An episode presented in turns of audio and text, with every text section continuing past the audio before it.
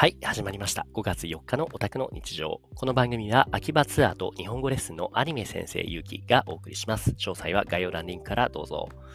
いや、久しぶりに収録ミスです。えっ、と、今ヘッドホンで収録してるんですけれども、ミュートボタンをオンにしたまま撮ってたので、完全に無音の状態がアップロードされてて、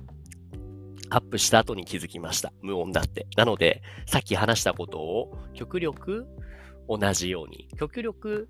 また再初めて話すかのような ノリで、はい、もう一回話そうと思います。えっ、とですね、今日話そうと思うのは、えっ、と、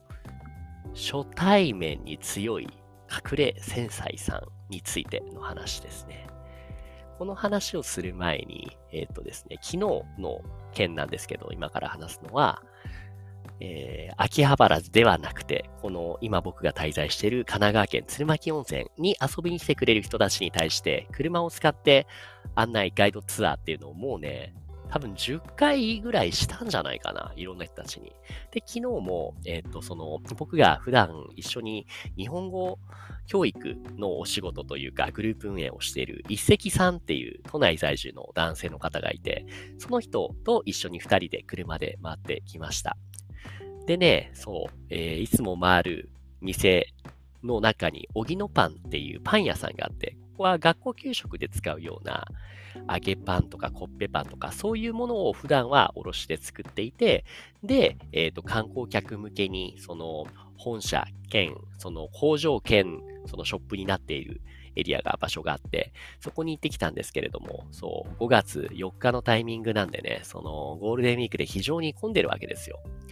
で、車で行ったんですけども、もうね、順番待ちで、そのちょっとはみ出るぐらい、店から。だから、その、交通整備のスタッフさんが必要なレベルで、で、僕らが行った時も、ちょっとだけ待つっていうことを交通整備の人が来て話してくれたんですけど、その交通整備の人がね、白いパンを作る、その工場の中の人が着るような、割烹着みたいな、で、ジャムおじさんみたいな白い帽子をかぶってるんですね。で、見る感じおじいちゃんなんですよ。で、こっちに寄ってきて、ごめんね、今日すごい1年で一番混むタイミングなんだよねっていう、お兄さんたち初めてかいみたいな感じで、ああ、いえ、何回か来てますって、そうか、いつもありがとうねみたいな感じで言ってくるんですよ。やけにね、フレンドリーな感じだなと思って、よくそのおじさんの名刺を、名札を見ると、おぎのって書いて、え、ここおぎのパンですよねって。おぎのパン、おぎのさん、会長さんですかそうですって。会長さんが交通整備してたんですよね。いや、すごいと思って。僕と一石さんの中では失礼ですけども、こういう大きな企業の会長さんっていうのはもうね、もう安泰しているからね、休日はゴルフでも行ってんのかななんて思っていたから、いやいやいや、もう脱帽ですっていう、なんか、グッときますよね。こういうおじいちゃんになりたいもんですね。なんて二人で話していたんですけれども、今日はその一石さんと話していた内容がそのタイトルにもある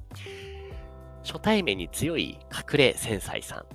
どういうことかっていうと、僕と一石さんって結構タイプが似ている人間なんですね。どこが似ているかっていうと、二人とも、えー結構行動的で意外と自分でグイグイ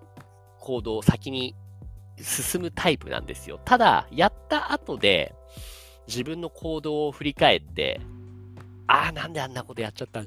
だろうとか、ああ、恥ずかしいみたいな、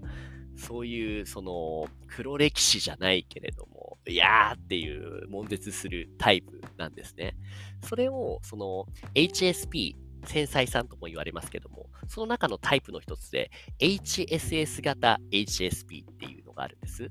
それが隠れ繊細さんっていうタイプ。そこが見事に僕も一石さんも一致していて、そういうのもあってね、すごいね、お互いの考えてることが割と手に取るようにわかるんですよね。お互いに、あ、今ちょっと楽しくないんだなとか、逆にこれはすごい乗り気なんだなっていうのが。で、一石さんはそれについて面白い例えをしていて、ゆきさん、僕たちはスーパーカータイプだと思いますと。どういうことかというと、スーパーカーっていうのは最高速が非常に速いですよね。ただ、とっても入念なメンテナンスとか高いパーツとか走らせるのにすごい準備がいるんですよ。これは人間に例えて言うと、やる気がやる気スイッチが入るのにものすごい 手間がかかる、時間がかかる。ある一定の条件を全て満たさないと最高突に入らない。でも、いざ入るとものすごい走るし、走ってる間は脇目も振らずに走るから、周りが見えてなかったり、変なミスもしたりするけども、とりあえずギュンと行くと。没頭しちゃうタイプだという例えを言われて、なるほど確かになって話をしたんですね。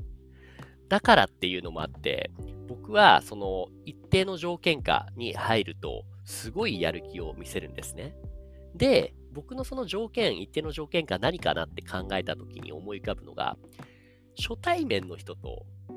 行動すること、コミュニケーションを取ることなんですよね。あの、結構このアドレスホッパー、トケ点生活の暮らしをしているとよくありがちなのが、初めましての人とすこぶる社交的に会話が僕はできるんですよね。ただ、逆に、それが2度目、3度目、4度目、なんなら毎日になっていくと、どんどん、どんどん相手への親密度というか、塩対応になっていくんですよ。それは必ずしもその人が嫌いだからとかではなくて、単純に飽きが、疲れが出てきちゃうんですよね。その化けの皮が剥がれてくるというか。初対面の時は本当にもうすごいワクワクした感じで、え、どんな仕事してるんですか？とか、え、なんでこんな多拠点生活してるんですか？って、すごい興味持って話を聞けるんですけども、それがいい意味でも悪い意味でも慣れっていうのが露骨に生じてきちゃって、すごくわかりやすく、その、あ、こいつつまんないそうなんだなっていうのが見えちゃうんですよね。っていうのが一石さんも僕を見ててわかるし、僕もね、一石さんを見ていて、あ、そのタイプなんだなっていうのはね、やっぱなんとなく理解できちゃいますね。でもね、だからこそ強く思うのは、僕の今やってる日本語レッスンもそうだし、特に秋葉ツアーっていうのは天職だなって思って、なぜかっていうと、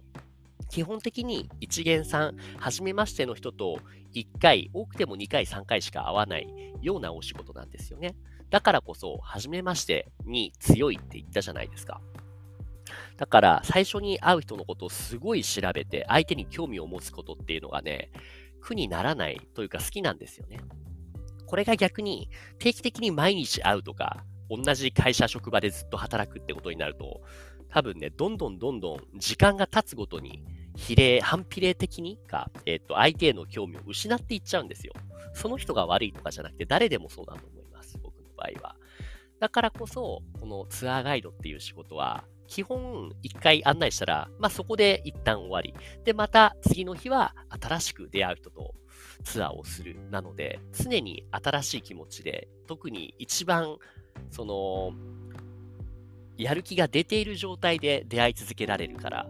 いいなって思うんですよね。これって必ずしも誰でもできることじゃないなって手前味噌ながら思うんですよ。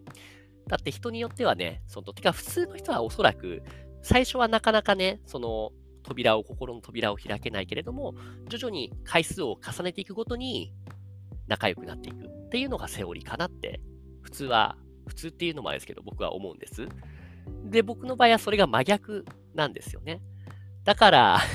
ちょっと扱いづらい部分もあるかもしれないんですけれども、初対面に強いってことだけ覚えてもらえれば、僕とよく付き合うことが多い人は、塩対応だなって感じたら、それはもう結構その人はあなたに慣れてきているんだなっていうことの裏返しだと 思ってもらえればいいなと思います。なので、逆にすごい コミュニケーションというか仲良く接してきてるなって思ったら、それはまだ接したての初めましてぐらいのタイミングなんだなって。でもそのタイミングがちょうどよく僕との関わりを楽しめるのかなって気もするんです。